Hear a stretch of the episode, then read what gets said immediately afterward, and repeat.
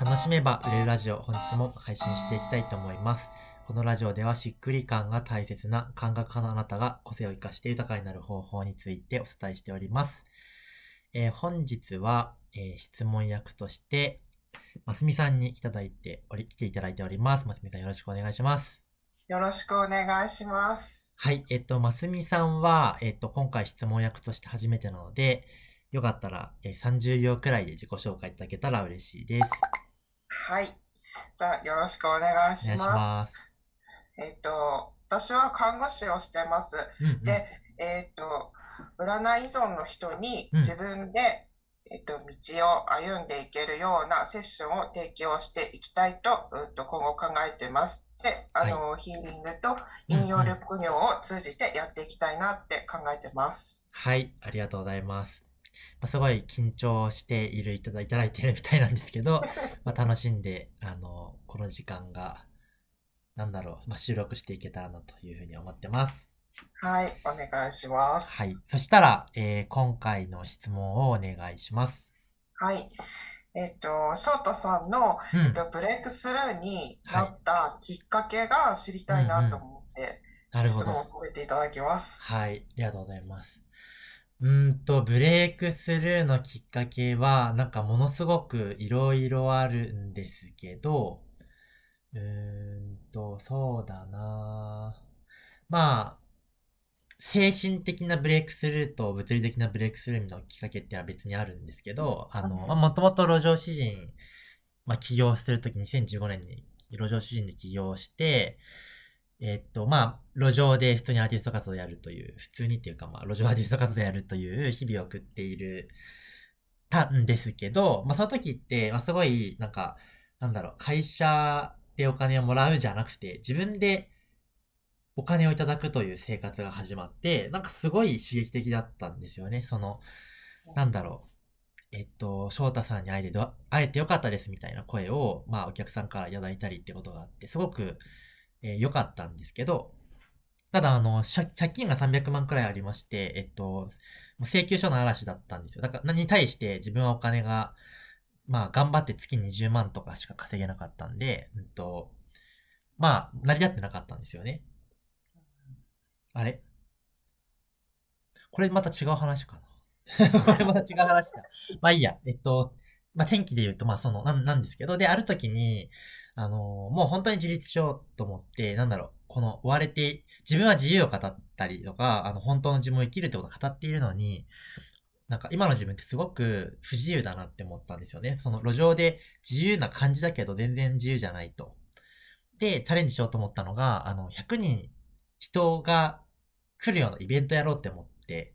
うん、えっ、と、まあ、100人チャレンジ、100人人を呼ぶイベントにチャレンジして、まあ、それは実際100人来たんですけど、100人近く来たんですけど、ただ、まあ、その時、現、なんていうのかな、現実見てなかったので、100人来たところでって話なんですね。あの、実際のところは。で、2500円とかから3000円くらいの、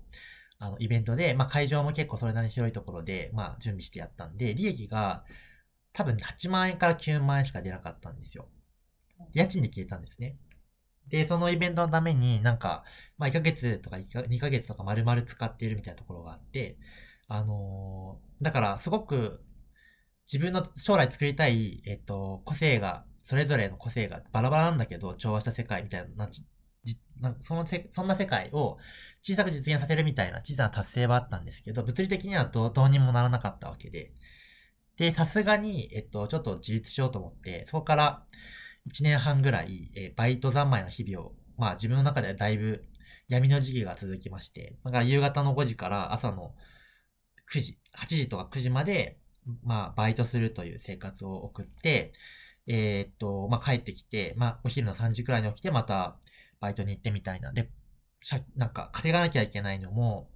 月々の支払いも合わせると、まあ30万以上、えー稼がなきゃいけなくて、そうするともうなんだろう、毎日毎日バイトして、みたいな、なんか日々で、うんと、もうど、いつどうやって抜けられるのかもさっぱりわからなかったんですよね。で、結構辛かったんですけど、そこから、えっ、と、ブレイクスルーの、まあ、メンタル的な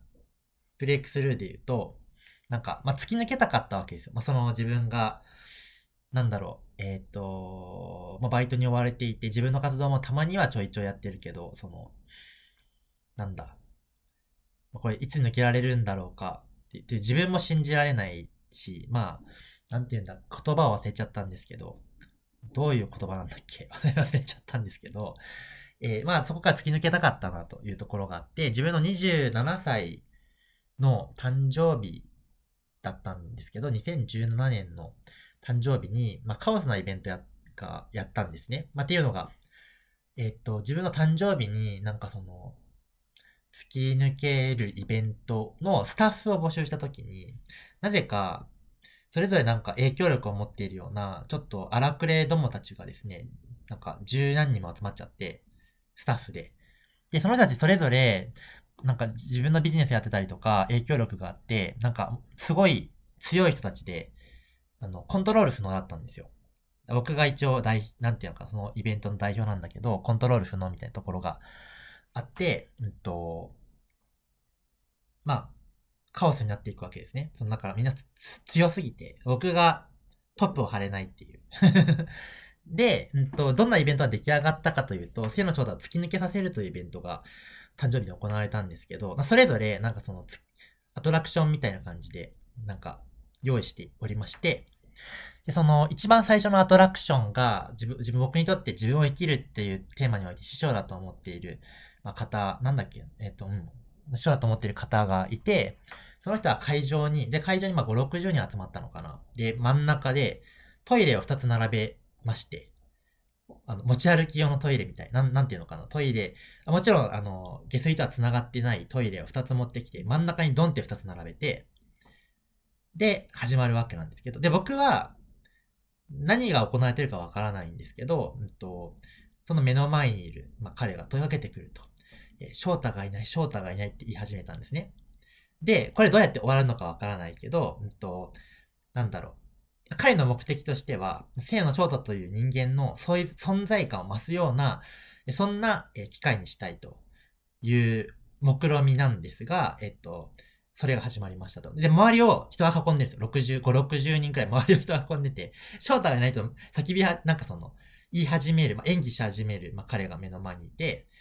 これはどうしたらいいのかちょっとよくわからないんですけど、いや、ここにいるよと。僕はここにいますっていう、あの、なんか僕は主張を始めたわけなんですけど、まあ、彼は一向に、なんか、いや、翔太がいないな、どこ行っちゃったんだろうみたいなことずっと言ってて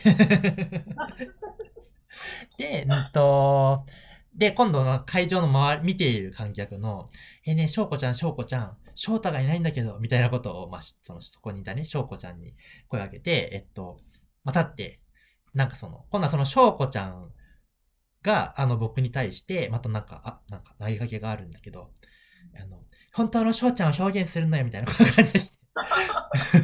で、おーみたいな。で、まあね、どんどんなんかその、僕はここにいるんだみたいな、そういうね、ことをずっと主張されてるわけなんだけど、これゲーム、ゲームの終わりがわからないわけ。その、彼は、えっ、と、まあ、師匠はですね、なんかその、いないいないってずっと言ってて、で、ある時に、まあ、ある時にっていうか、その、しばらく続いたけど、ちょっと、出口がわからないっていう時に、もうなんか、なんていうのかな、本音が出た、本音っていうか、自分の本当の声が出てきたと。それが、いやまあ別に、あの、見た、見てくれなくたって、あの、わからなくたって、別に自分はここにいるし、まあ別にいいんじゃないのみたいな感じで言ったんですよ。で、最後にね。そしたら彼が、あ、翔太いたみたいな感じで、言われまして、ちゃんちゃんって、そこで終わったんですけど、その時になんかその自分の、なんだろうな、力みというか、自分は頑張って存在しようとかっていう、その力みが抜けて、本当にその、なんだろうな。てかまあ、いるよね。順法にいるよねっていう、その、感覚になりまして、これまで生きてきて最も自由な気持ちになったんですね。だからその後の、その人イベントって、まあ2段階目、3段階目ってあるんだけど、いや自分はもうその1段階目のその真ん中にトイレが2つ並べられて、2つで対、2人で対峙するというやつでも、なんか全力を使い果たした結果、あの、本当に緩む時って、えー、で、なんかその最強の緊張状態の先にあるのが本当の緩みなんで、精神的にもめっちゃ、もう頑張った結果、いや、いるじゃん、みたいなで、ので、もうめっちゃ心が緩んで、もうすごい自由な気持ちになったんですね。で、その後はもうどうでもいいやってなって、あの、まあ、その後公演みたいな時間もあったんですけど、まあ、本当に楽しく、あの人前で、えー自分の話、自分のこれからこうやって生きていきたいんだよね、みたいな話があのできた、みたいなことがあって、あの、それまでずっとバイト生活だったけど、本当になんていうのかな、その時に、これから自由に生ける、なんかマインド的な土台みたいなものができた気がしたんですよ。うーん。なんかすごいですね。だか。からもう、もうやばいですよね。なんか、あうんの、うん。だから、あの、自己啓発みたいな、まあそういうセミナーとかも何回も行ったし、そういう、なんだろうな、本当の自分を見つけていったり表現していったりするみたいなこともやったんですけど、なんかこんこのイベントに関しては、なんかそのバーチャルじゃなくて、リアルっていうか、もう何の、なんだろうな、ほ本当にね、なんかこれ、観客も何、なんだ、これは、これは何が起こってるの？みたいな感じで、観客は見てるし、あの、うん。ね、そういう、まあ、アーティスティックなイベントができたことはもう二度とやりたくないですけど、その、まあ自分にとってはすごく大きい経験だったなっていうのが、これまず精神的な、なんだろう、うんとうん。突き抜ける土台だったかなっていうふうに思っているんですけど。でも現実は変わらなかったんですよ。その、なんだろうな、相変わらずだってお金は足りないし、稼がなきゃいけないから、またその翌、翌日とか翌々日とかから普通にバイト生活に戻るわけで、だからみんなが、えー性の正体を突き抜けさせるという目標に向かって、それぞれの、なんかいろいろな才能を発揮して向き合ってくれて、実際その場ではめちゃめちゃ自由な、えー表現をしたんだけど、実際変わってないという、こえー感じにですね、戻り、また沈んでいくんですけど。まあちょっと今10分ぐらいなので、じゃあ、あの、続つ、えっ、と、また続けて、次のラジオでまた続きを喋っていこうかなと思います。はい。じゃあ、えっ、と、今日は終わります。また次の音声でお会いしましょう。バイバーイ。